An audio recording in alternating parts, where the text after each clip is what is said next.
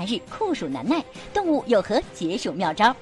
刘晓庆跳伞签生死约，TFBOYS 成立四周年，一周热搜人物排行榜谁将问鼎？张国立剧组爱操心，内务总管身体亮红灯。神探波波报独家探班，亲爹后爸剧组精彩大揭秘。黄渤礼貌演获赞，陈奕迅唱歌为何突然跑调？刘涛拍照被封锁喉掌门人。王大陆最大吃死方，小猎豹郑恺为何要做差不多先生？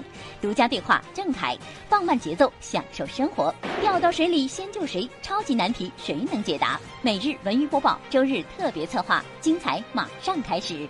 每日文娱播报，说尽天下娱乐，各位朋友大家好，欢迎收看全新改版的每日文娱播报啊！依旧呢，欢迎我们的今天的播报大来宾谭松韵，欢迎。Hello，大家好，我是谭松韵。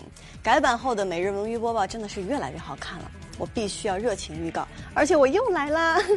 改版后的节目将在每晚十八点三十分和大家见面，时长也改为一个小时，大家千万要记住哦。提醒大家参与我们的播报摇一摇互动的朋友啊，依然有机会获得我们为您送出的礼物——热映电影的限量纪念品一份。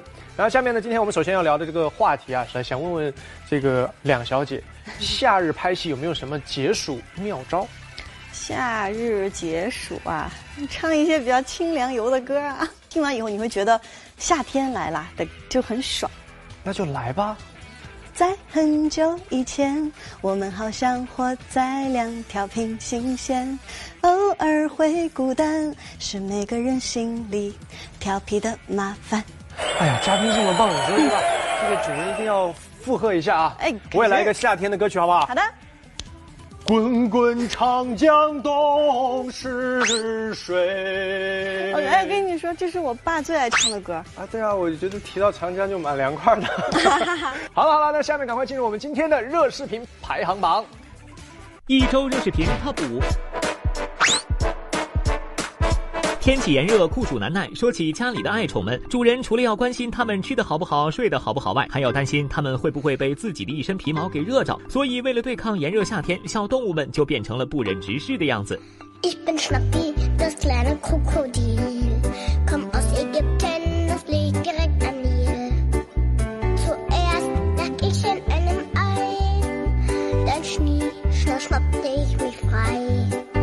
一周热视频 TOP 四。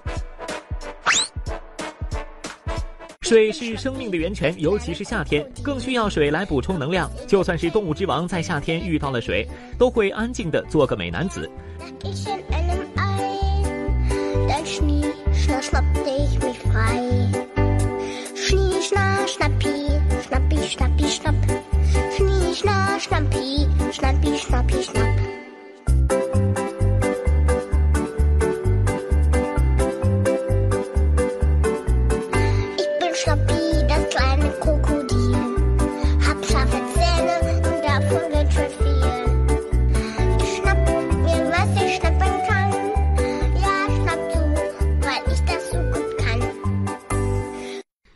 视频 TOP 三，除了雨水为伴，在炎热的夏天能吃上清凉可口的食物就再惬意不过了。于是乎，冰块加上水果就成了绝配。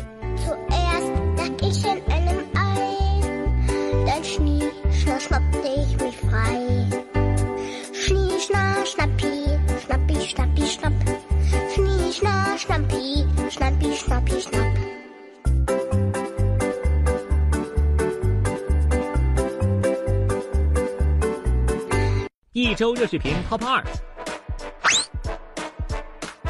要说夏天必备，空调一定是其中之一。无论室外多高的温度，只要走进有空调的屋子，瞬间就会神清气爽。有时候没有空调，冰箱也可以。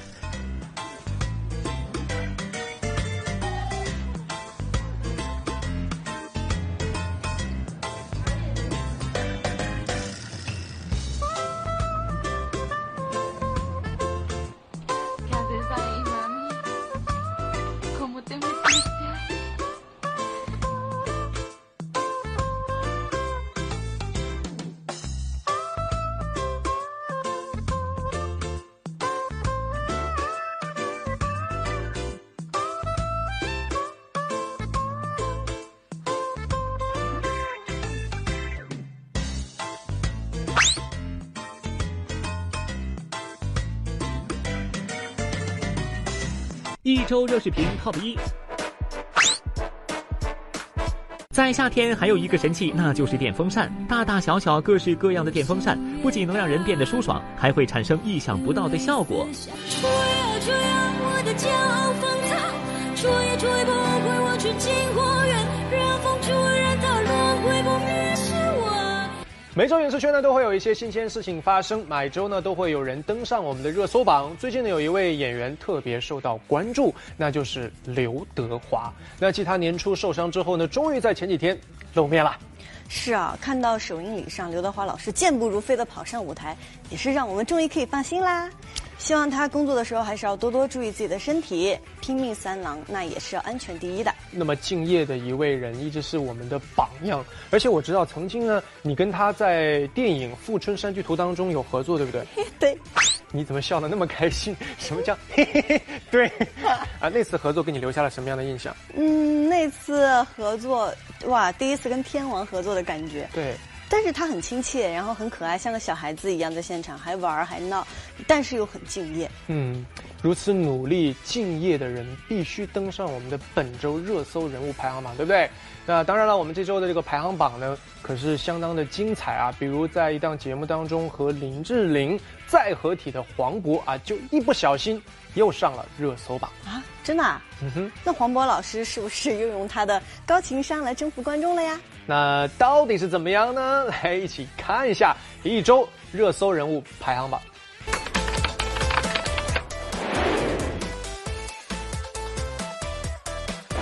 前，刘晓庆现身北京卫视情感体验类节目《但愿人长久》的媒体发布会现场。尽管在荧幕前已经活跃四十余载的她，如今依旧活力满满、活泼可爱的与现场粉丝互动。而回忆起录制节目时的一次经历时，她竟大呼太冒险。其实我们去跳伞哈，四千五百七十二公尺的高空，绝对是一个王耍耍。根本就不懂这个跳伞。我后来想了一下，我觉得好像心脏还行。后来我的经纪人说：“小静姐，庆姐的心脏绝对是没问题的。”我们以为心脏没问题就可以了，签了五十多条的这个生死约，真的手都签累了。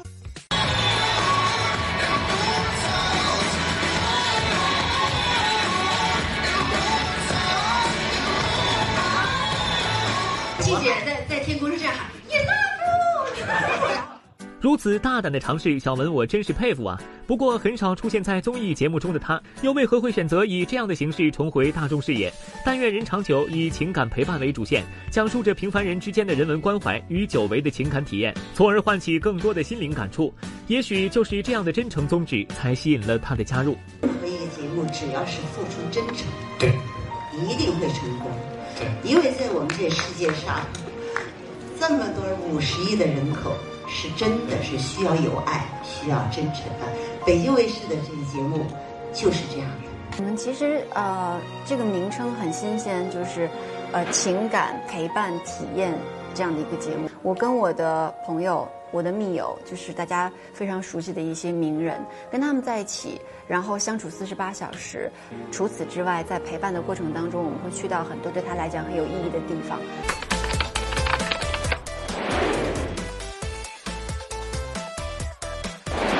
时间，TFBOYS 已经走过了第四个年头。王俊凯、王源、易烊千玺三个人也从十岁出头的小男生长成了俊朗的少年。为了庆祝这个四岁生日，工作人员别出心裁的为三个人准备了一份考卷，考验他们的默契。而题目则全都来自 TFBOYS 一路上的所有作品。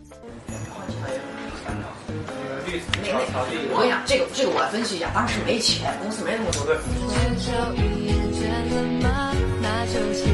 还有一套，还有那个那个城堡顶上，对对对对，那那套那个小学一、那三、三套。高考那个王源就是多少项？三三三好。当三小只坐下来一起回顾自己早年的歌曲 MV，比考卷中这些细节问题更抢镜的，绝对是当年稚嫩的自己。是两只公主啊哈。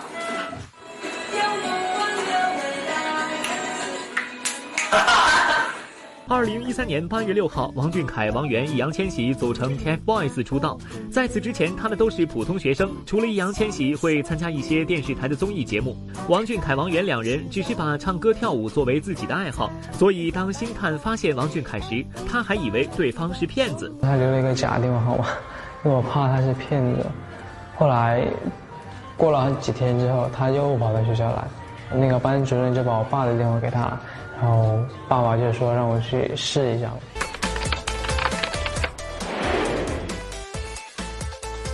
所有的朋友们，让我们欢迎刘德华。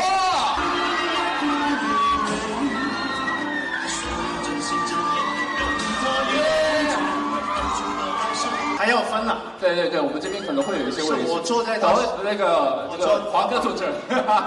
今年一月份拍摄广告坠马受伤，休养半年后，刘德华终于在电影《侠盗联盟》的首映式上公开现身。虽然私下还需要拄拐，但发布会上他一路小跑登台，精气神十足，给关心他的朋友吃了一颗定心丸。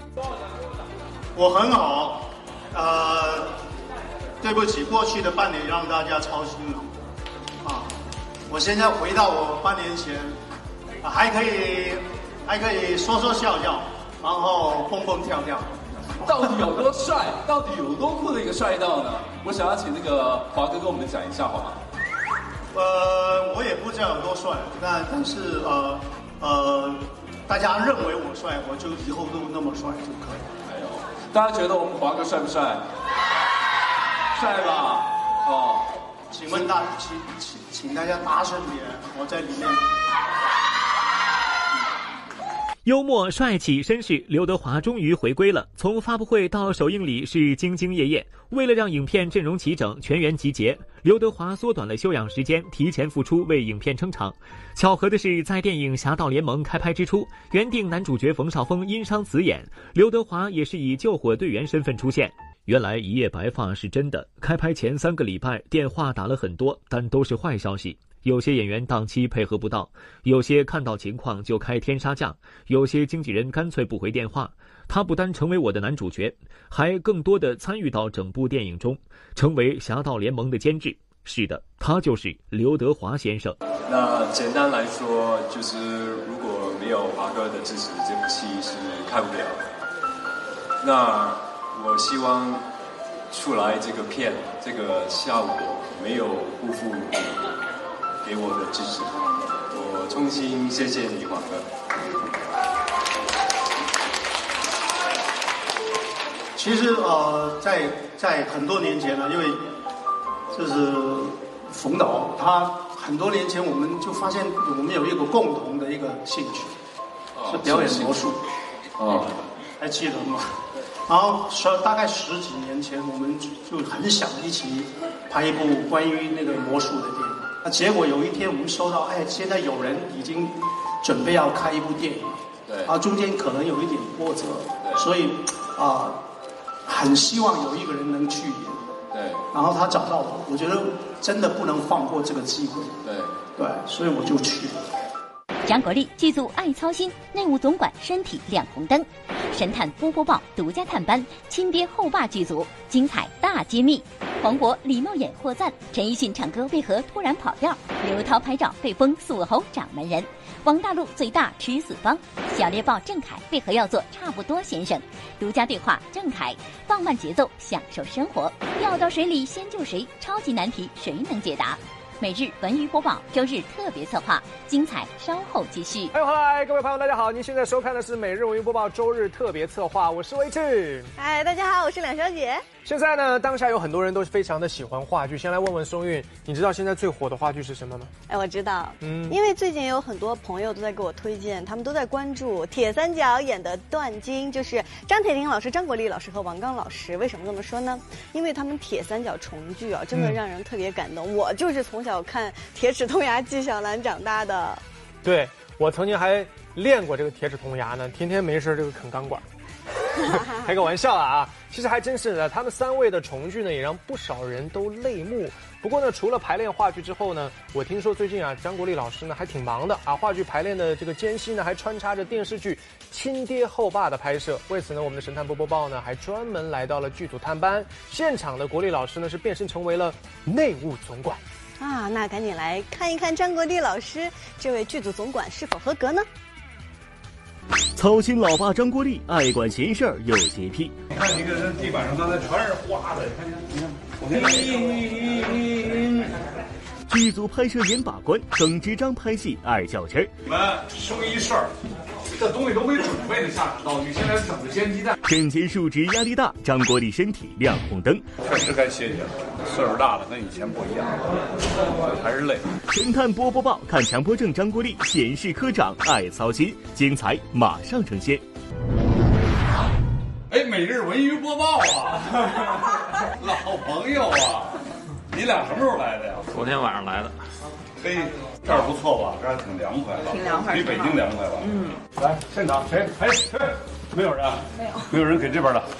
可能还有一个细节你们没看着，他偷偷的塞给我两包茶，是他自己珍珍藏的茶。他的护着整个剧组的这种状态，有点像一个老妈妈。嗯，他会让人觉得很亲切。那个真物啥物的香？哎，对。吃一个吧。哎，吃一个，吃一个吧。爸，浓汤糍粑。哎，对对对对，哎，那还有咱们摄像记者来，爸爸，这个拿走一份。大华，你过来，来，快快快快，请同志们一起来啊，快！不像，还有这是什么？都来吃，有你们两个，快！你说他们这个为了一个采访跑那么老远，你瞧这热的，把孩子热坏了都。这我觉得这个补助啊、工资啊都要加点，该给他们，该给他们加点加点。来，技术老师，最后这段话给大神探我重复三遍。补助啊，工资啊都要加点儿；补助啊，工资啊都要加点儿；补助啊，工资啊都要加点儿。你们看看人家国立老师傅多会聊天。据资料库记载，张师傅在操心管闲事、助人为乐这些方面，绝对是一直被模仿，从未被超越。来，先听听历史人物的描述。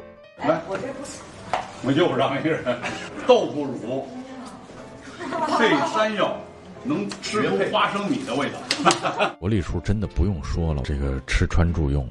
所有的整个演戏啊，什么各方面的都在都在管。他对我们年轻人又很很爱护，我们很多人都愿意跟他叫一声叔，跟他就很亲。他也是个导演嘛，所以他有时候会帮导演一起去设计镜头啊，然后也会操心很多事情，灯光、摄影啊、道具什么的都操心啊。有时候我觉得他管太多了。他确实是很操心。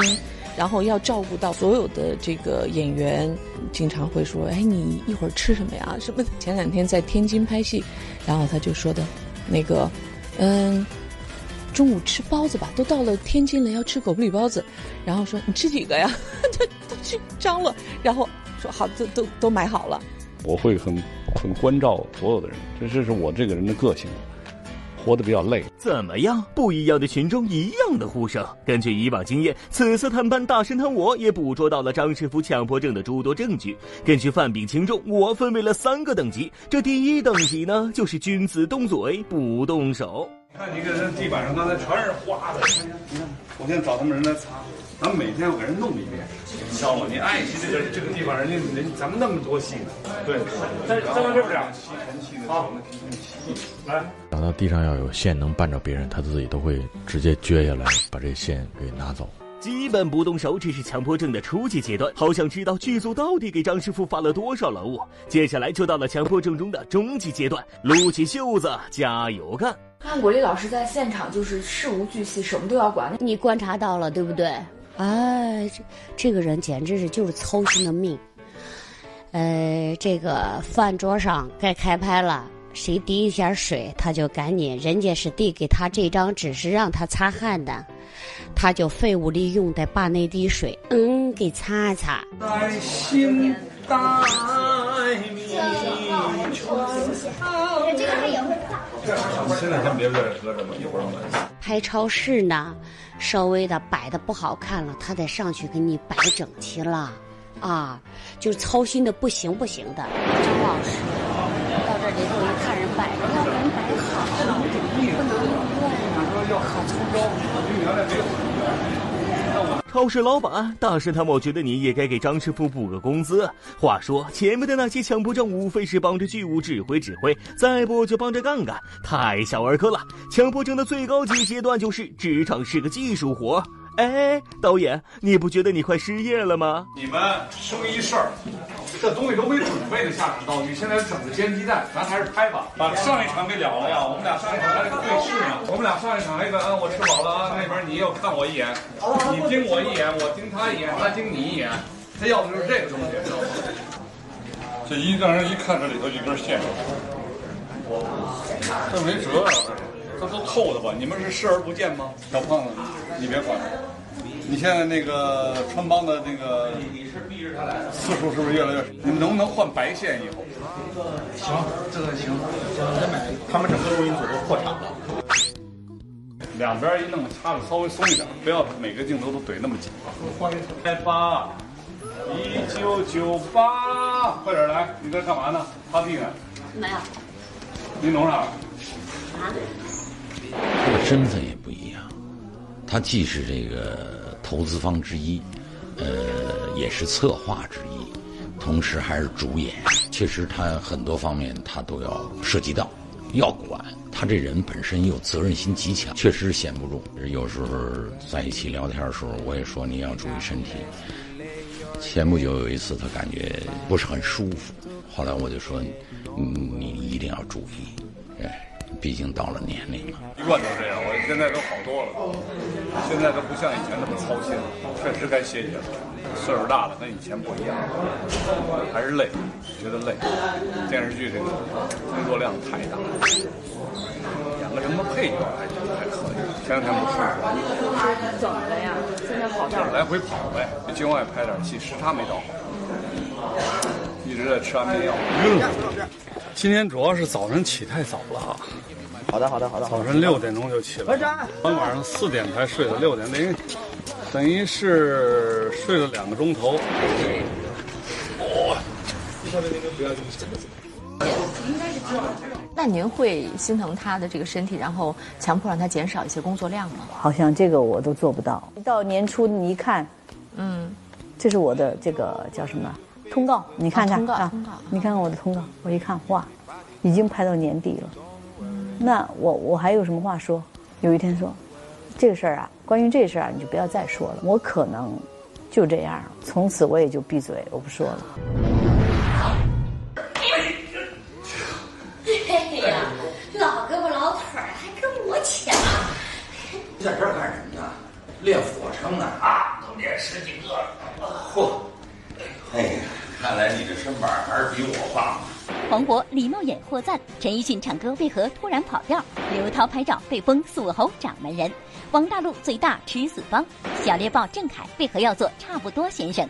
独家对话郑恺，放慢节奏，享受生活，掉到水里先救谁？超级难题谁能解答？每日文娱播报，周日特别策划，精彩稍后继续。欢迎回来，您现在收看的是每日文娱播报周日特别策划。大家好，我是魏志。大家好，我是谭松韵。嗯，呃，问问松韵，你最喜欢的歌手是谁？林俊杰。还有呢？还有陈奕迅。还有呢？还有王力宏。还有呢？我。把他们每个人的歌都唱一句。好的，从哪儿开始？算了算了，节约时间，你挑一个好了。陈奕迅吧，我也很喜欢。啊，是吧？其实我呢是，那一年在我们家有一个滑冰场，听到了在放他的一首歌，从那个时候我就开始对陈奕迅有好感。我以为你再也不去那个冰场了。那首歌就是十年之前我不认识你，你不属于我，我们还是一样活在。个陌生人左右，唱错词儿了，唱没关系。但是你唱完之后，我对你的这个自己的歌更加期待了。真的还是敢唱，很真诚，对吧？你在夸我吗？当然了，我夸的多么不容易。那你也不看我是听谁的歌长大的？好，OK，发现这个松韵唱歌也非常好听，而且我也很喜欢这个陈奕迅。不过我听说最近他在节目中这个唱歌好像跑调了。不不不不，那那不是他跑调，是他故意跑调，就他玩的梗。你不觉得很可爱吗？哎呀，可爱可爱！而且他因为那个跑调，还登上我们本周的热搜人物排行榜。太好了，以后我也敢唱歌了。大家知道我也是故意跑调的。好了好了，我们一起去看看这个热搜人物榜。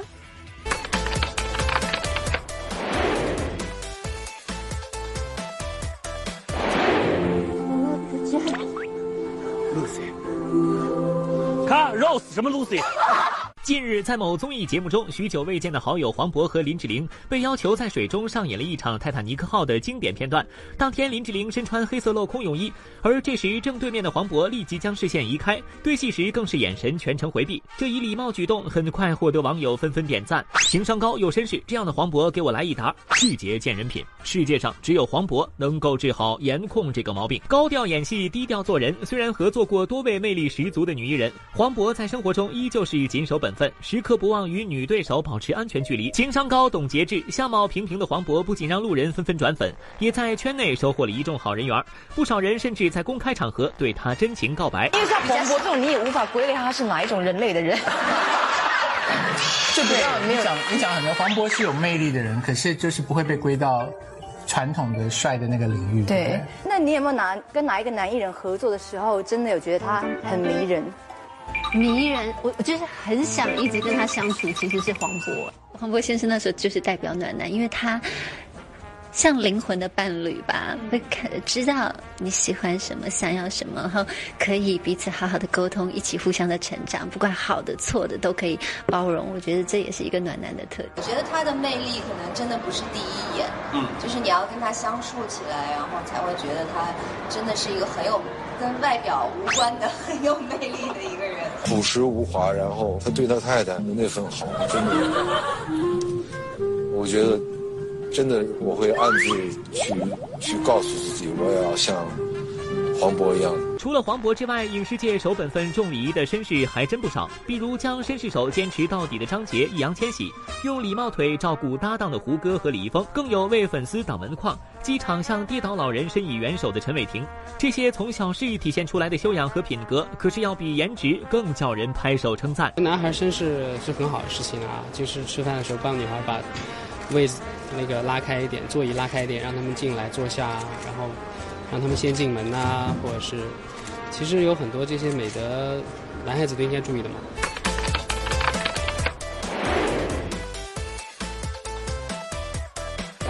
小心别滴到身上。不是石膏，肯定会滴的。啊，耳朵上面。没事，没事，没事，没事，没事，他全部脸都要盖起来。看到这段视频，之前网友对我杨的误解终于能解开了。原来为了这部戏，杨洋竟然做了这么多努力。日前，网上的一段《三生三世十里桃花》电影幕后花絮曝光，揭秘了杨洋制作倒模的真相。曾一度陷入倒模替身风波的他，终于沉冤得雪。原来制作倒模是为了电影中墨渊上神的冰棺特效，只是为了不剧透。当时被大家批评指责时，杨洋选择了沉默。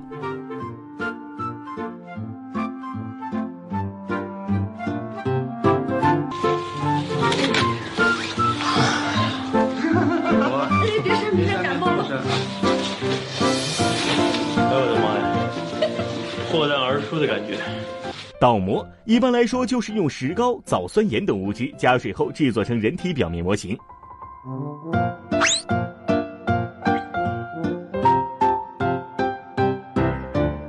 说起倒模替身风波，还要追溯到去年年底的一条微博。听说某小鲜肉拍戏给的时间特别紧，剧组被逼急了，真人倒模定做了两张人皮面具，除了近景全部用替身拍，叹为观止。好期待看到这部戏呀！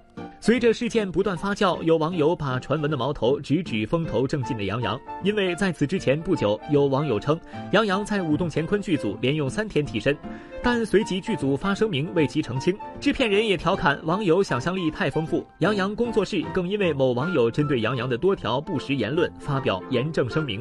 本公司深知杨洋作为受到广大观众喜爱的艺人，必然将受到包括媒体、自媒体在内的广泛关注，但我们也坚信杨洋及本公司。均无义务，也不应该对任何虚假、误导和侮辱性的谣言进行容忍。如今倒模风波真相大白，也总算还了杨洋一个清白。如今《三生三世十里桃花》上映，虽然口碑不佳，但演技如何是能力问题，有没有用倒模替身是态度问题。只要态度端正，肯下苦功，相信杨洋也总有一天能用演。演技，证明自己不仅是一个优质偶像，更是一个好演员。我认为德艺双馨作为公众人物的话，应该是要树立一个好的榜样给粉丝。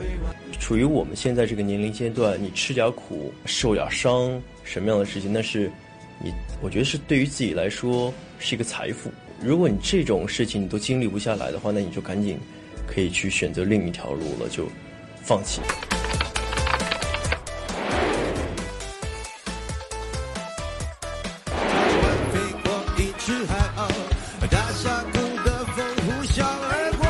愧是华语乐坛的实力唱将，鲜少参加音乐选秀类节目的陈奕迅，这次来为某节目做导师，吸引了不少观众的目光。不过，谁也没有想到，陈奕迅竟然在录制时唱歌跑调了。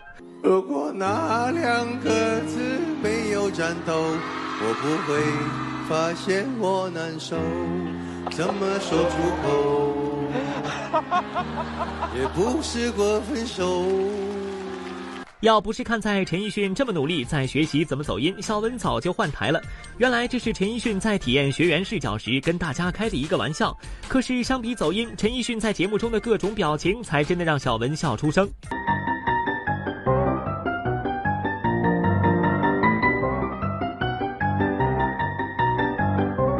这个节目里的亮点明明是椅子，可是这一季的亮点被陈奕迅老师的表情包霸占了。表情包吧，因为我没办法，我我太我可能脸部的肌肉比较比较有弹性吧，比较比较灵活一点。对我也受不了，有些时候看到自己这么多表情。而除了表情包，本季节目中同为导师陈奕迅和周杰伦这对好友的竞争也是看点之一。搞怪的陈奕迅遇上鬼马的周杰伦，互怼肯定少不了。然后完全就是听你歌长大的那种，完全是被被你影响的。我刚刚听有些歌词会觉得有点，我我是希望可以听得清楚一点，就是那个是原本我就唱不清楚了。他的表情也是非常的丰富的，变化多端，对，然后深不可测。虽然是朋友，但是不知道他心里想什么，他会不会想要跟我抢？不会说我有几场演唱会，你可以来我的舞台表演那种。对。那你会用什么方法去吸引他们到您的战队呢？我本身就应该吸引到他了吧？前两天呢，我看了一个攻略啊，叫做如何拍照能够显得腿长。啊，就是要把一只脚好像说是个略微的前伸，想问一下松韵，你个女生对吧？肯定拍照很有心得的，教我几个动作好不好？我呀，嗯，你拍照的心得体验。如果你要拍两米大长腿，就是直接后期把腿拉长就好了。有后期太神了。一会儿你回头照顾一下前期的方式呢？One two three，对，把胯顶出去，这样一条腿就是两米大长腿啦。我这好像看着胯有问题。哎，还有吗？还有别的动作吗？半身，半身，OK。预备，一、二、三。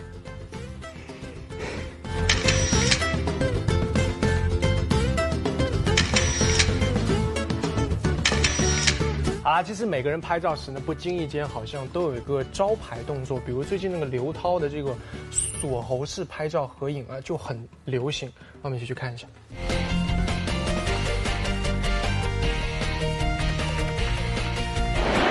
在电视剧《欢乐颂》中塑造了安迪一角，刘涛每每出现在镜头前都是霸气十足。生活中的她更是被许多朋友称为豪爽仗义。这份豪爽从她和朋友的合影中就能看得出来。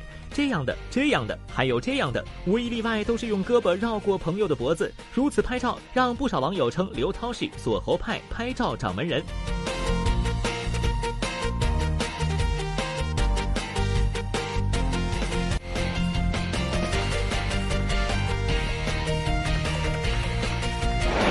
嘴巴大又喜欢大笑的缘故，王大陆一组抱着小孩张大嘴的照片在网络走红。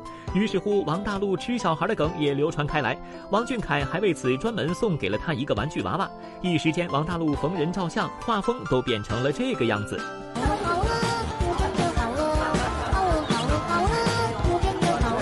妈妈，这个怪叔叔要吃我，大家请多关心身旁的小孩。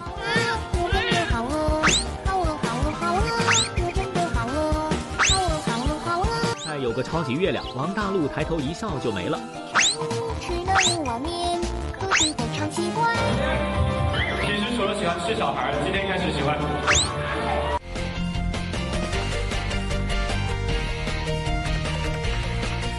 听不清歌词是什么，算得上是周杰伦在音乐上独树一帜的标签。而他最爱摆的招牌动作，则是竖起大拇指。无论何时何地，一只手、两只手，但凡拍照，周杰伦就不忘提醒各位看官：我才是 Number One。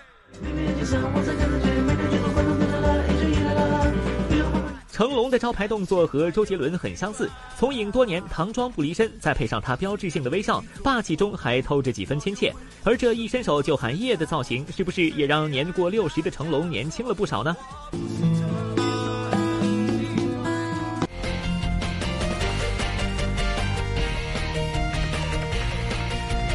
高一米七四的林志玲有着模特的标准身材，不过在她进入影视圈后，她的身高却成了个小麻烦。出席活动时，总是高人一等的林志玲似乎永远都做不完她屈膝行礼的习惯动作。我我觉得是一个礼貌，而且我觉得这样可以和嗯他人更亲近。对，我们身高是能屈能伸的。林志玲的这个习惯动作，让她在礼貌之外，还透露出一点小可爱；而身材娇小的小 S，则是想尽招数展现自己的美腿。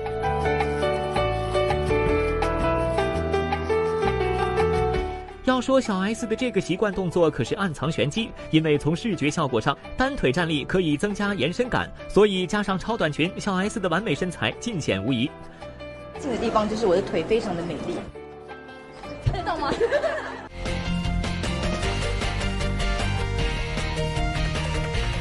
都说颜值不够，自拍来凑。掌握一门自拍技能，才能在影视圈里杀出重围。高晓松就深谙此道，每一张自拍照都暗含心机。不过和别人同样的角度，却总是会有不同的效果。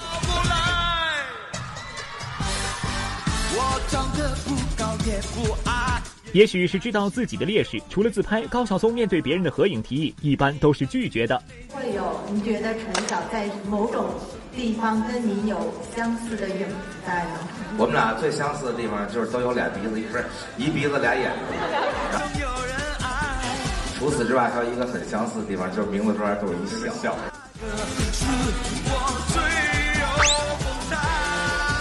互联网嘛，怎么才能让人不骂我呢？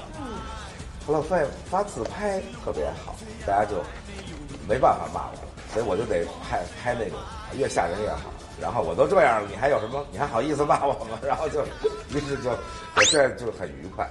小猎豹郑恺为何要做差不多先生？独家对话郑恺，放慢节奏，享受生活。掉到水里先救谁？超级难题谁能解答？每日文娱播报，周日特别策划，精彩稍后继续。欢迎回来，您现在收看的是每日文娱播报周日特别策划。大家好，我是维志。大家好，我是谭松韵。好，下面我们来说一说郑恺，不知道会给大家留下一个什么样的印象啊？郑恺呢，我对他的第一个印象是他演的《私人定制》，嗯，还有就是他参加的真人秀，在里面一个。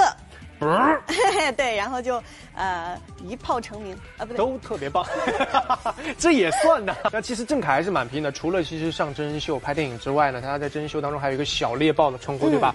足见他这个卖力加上他的速度，同时他还做了这个游戏公司啊、影视公司啊，又演戏又做老板。用郑恺的话说呢，自己的生活仿佛被按下了快进键。那不知道你有没有过这种？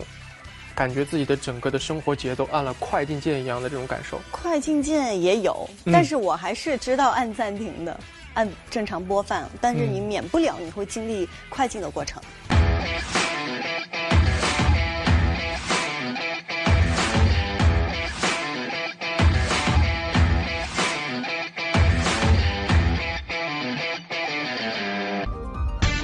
跟得上吗？决定吗？好，跑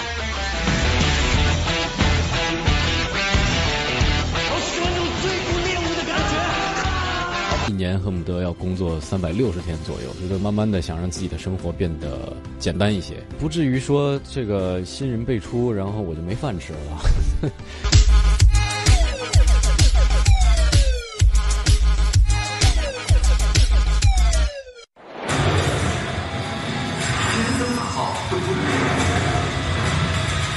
这部戏的威亚真的是掉到海枯石烂，天昏地暗。很多动作都在威亚上完成，而且很多高难度的动作。一天大概要在威亚上待多久？我记得有一天拍文戏是拍到半夜两点，然后再开始拍武戏吊威亚，又吊到早上五六点。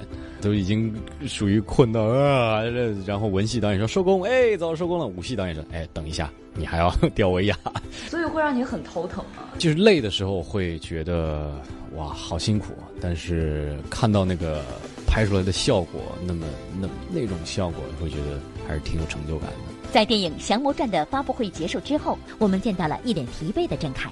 在此之前，他已经接受了七八家媒体的采访。像这样一整天连轴转，甚至没有机会出门透透气的日常，对郑恺来说早已习惯。在过去的几年里，综艺、电影、电视剧，我们都能看到郑恺的身影。作为一个高产演员，三十岁之前，郑恺的人生像被按下了快进键。你好，我叫许开阳。我怎么没见您跟哪个师弟发名片呀？儿子当了局长，你也没看见。我还是比较高产的。你现在没有时间可以休息了吧？呃，基本没有，对。工作狂，我是。好，走，好，好，别走，别走，深蹲。以前的生活是按了快进键的，当时是快到什么样的程度呢？快到一分钟都闲不下来的感觉，每浪费一天，感觉就浪费了人生的感觉。呃，一年恨不得要工作三百六十天左右的感觉。后来自己想想说，哎，觉得身边所身边有些人的节奏好慢，但其实他们。不慢，只是我太快。三二开始。三二开始。先从就是那个屁股后面很有特色的那个裤子开始，想做衍生品的吗？对，从那开始的。这条郑恺为了自黑的皮裤就这么诞生了。万万没想到，一条定价二百二十二元的裤子，第一个月卖出了五千条。初尝甜头的郑恺，开店做生意的兴致彻底被激发出来了。于是乎，他趁热打铁，成立了自己的潮牌店。大家喜欢叫我小猎豹，而我本身呢，也是一个做事非常雷厉风行、非常快的人。我有自己的影视公司，我有自己的游戏公司、衍生品公司，而建立全部这些，只花了短短不到一年半的时间。我有一颗非常高速运转的大脑。我的执行力也是超高效的，我跑百米也能跑出大概十一秒左右的速度，就是我的每一个细胞都是快的，你知道吗？不是说我一定要去经商才去做这些事儿，因为做这些事儿都是和影视相关的。我是希望有一天自己去尝试和玩的这些相关产业都能够集合在一块儿啊，比如说我们做一个戏，既可以改编成游戏，又可以研发出衍生品，呃，又可以等等等等无限的可能衍生。呃，那还是其实服务于我们这个行业。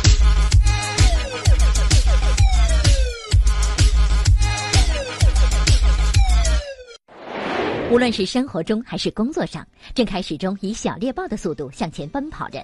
仅仅一年半的时间，他在成为人生赢家的道路上步步为营。故事讲到这里，我们仿佛能看到郑恺走向人生巅峰的美好结局。然而就在此时，他却来了个急刹车，当起了差不多先生。但问题就出现在这个“快”字上。十年，弹指一挥间，我得到了很多，但我也同样失去了很多。我的姐姐结婚，她的婚礼我没有去。啊，我的舅公去世了，他的葬礼我也没有到。我几乎从来没有出现在任何的同学同学聚会上。我的狗从这么小，突然之间变这么大。嗨，大家好，我是伊万程小月。这个位置要这样刷啊，要刷把眼睛刷黑一点啊。为什么要把眼睛刷黑一点呢？当他给我提出这个想法的时候，我觉得挺好玩的。然后去做这个解说的时候，我也没有任何的。稿子或者文字，只是即兴的看了一遍，然后自己就就说了那个东西，就是其实就是好玩，没有很多的意图在里面。就有些东西，化妆的东西，其实你是都不认识。我当然不认识了，我哪会认识这些？最后说起来，他对你那个解说满意吗？效果很好啊，很多人都觉得很好玩，很好笑。现在新人辈出，万一小猎豹被人忘记了怎么办？会不会有这种恐惧感？不会吧，我觉得不至于说这个新人辈出，然后我就没饭吃了吧。而且而且每个人都在自己的不同的年龄阶段做着不一样的事儿。我也是除了演戏之外，也会有一些啊、创业的尝试，或者是一些投资的等等的一些事情在做。那慢慢的、慢慢的，小鲜肉也会长大，他们也会做我们曾经做过的一些事儿。我想要冲浪，我想要滑雪，想要蹦极，想要跳伞，想要坐过山车，想要周游世界。这一切在二十岁到三十岁这个年龄段里应该做的事情，好像我都没有做。开始告诉自己说，差不多得了，为什么要那么拼啊？我这里说的差不多，不是要大家不努力，而是要学会控制，控制分寸，控制节奏。这差不多的人生，这个问题天生差不多先生，我的差不多是天生，那代表我很天真，那代表我是个仙人。这差不多的人生，总在见缝插针。来到每日文娱播报跑播环节，作为我们已经录制过播报的嘉宾谭松韵啊，我又在这儿跑步啦，大家好。对，已经非常开心的，已经享受这个跑步然后播报的过程了。嗯，站在了我们的跑步机上。那今天呢，我们要考验他的是正话反说。我接下来的问题，你不仅要快问快答，而且要反着说，哦天哪，我觉得我要完蛋。还是有一定难度的哈。嗯，好，准备好了吗？好，来喽。嗯你最喜欢听别人夸你演技好，还是夸你的颜值高？都不喜欢。啊，酷！你有没有想过整容？呃，呃，想过呃，整容要整哪里？全整，跟宋丹丹老师合作的时候，你怕不怕她？怕不怕？你觉得宋丹丹老师美吗？丑。有人说，看你饰演的角色穿得很成熟的时候呢，就像是未成年的小姑娘偷穿了妈妈的高跟鞋，你想对她说什么？对我就是偷穿了妈妈的高跟鞋。你觉得我丑不丑？你啊，你啊，啊，不丑。完了，我反应不过来了啊！最不想演什么样的角色？呃，最不想演杀手，迄今为止接过的最后悔的角色是什么？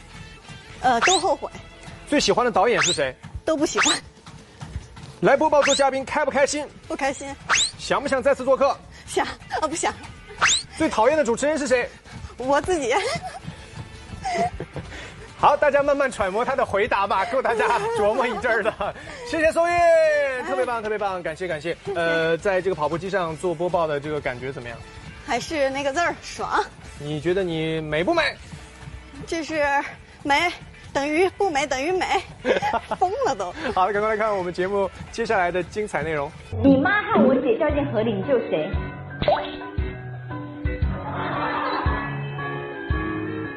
这你还要想？他是一个终身伴侣！你怎么这？嗯，是我妈啊，是我妈啊，是我妈啊。男人就是要第一就是要孝顺，我把你的爱都留在心里，对吧？人都不孝了，活着是有什么意义？你已经孝顺你妈那么多年，你现在不是应该爱我那不一姐样，吗？他是给我生命的人。可是我是你的终身伴侣。妈妈老婆同时落水，先救谁？汪小菲选择了妈妈。许熙媛虽然赞赏老公的孝顺，但看得出还是有点小落寞哦。比起汪小菲的耿直单选，高情商的黄晓明面对这道难题给出的答案，可以供广大男同胞们参考哦。baby 和妈妈同时掉入水中，你会先救谁呢？我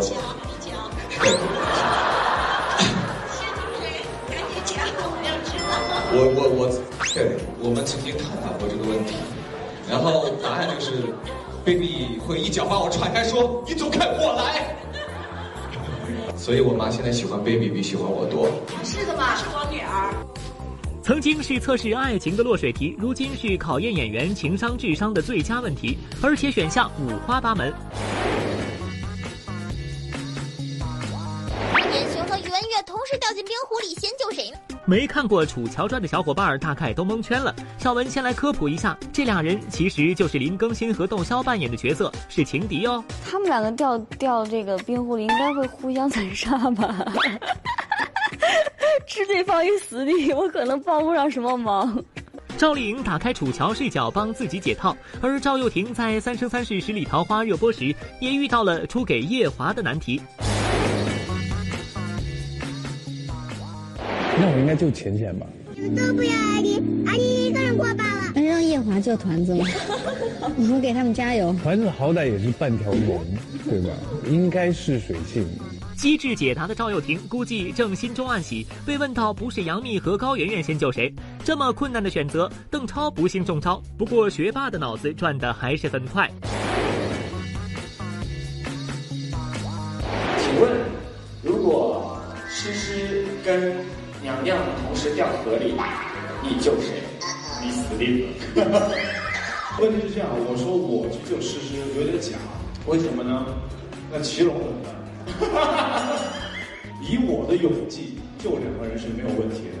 演员们回答落水题时展现的智慧和幽默，比救谁不救谁更打动观众。这也或许是落水梗在各种采访中频频出现的原因。李易峰曾被问过，两任荧屏情侣杨幂、唐嫣落水先救谁？他们两个肯定不会让我救的，他们俩是好姐妹，生要生没有呃一起生，但但愿同年同月同日。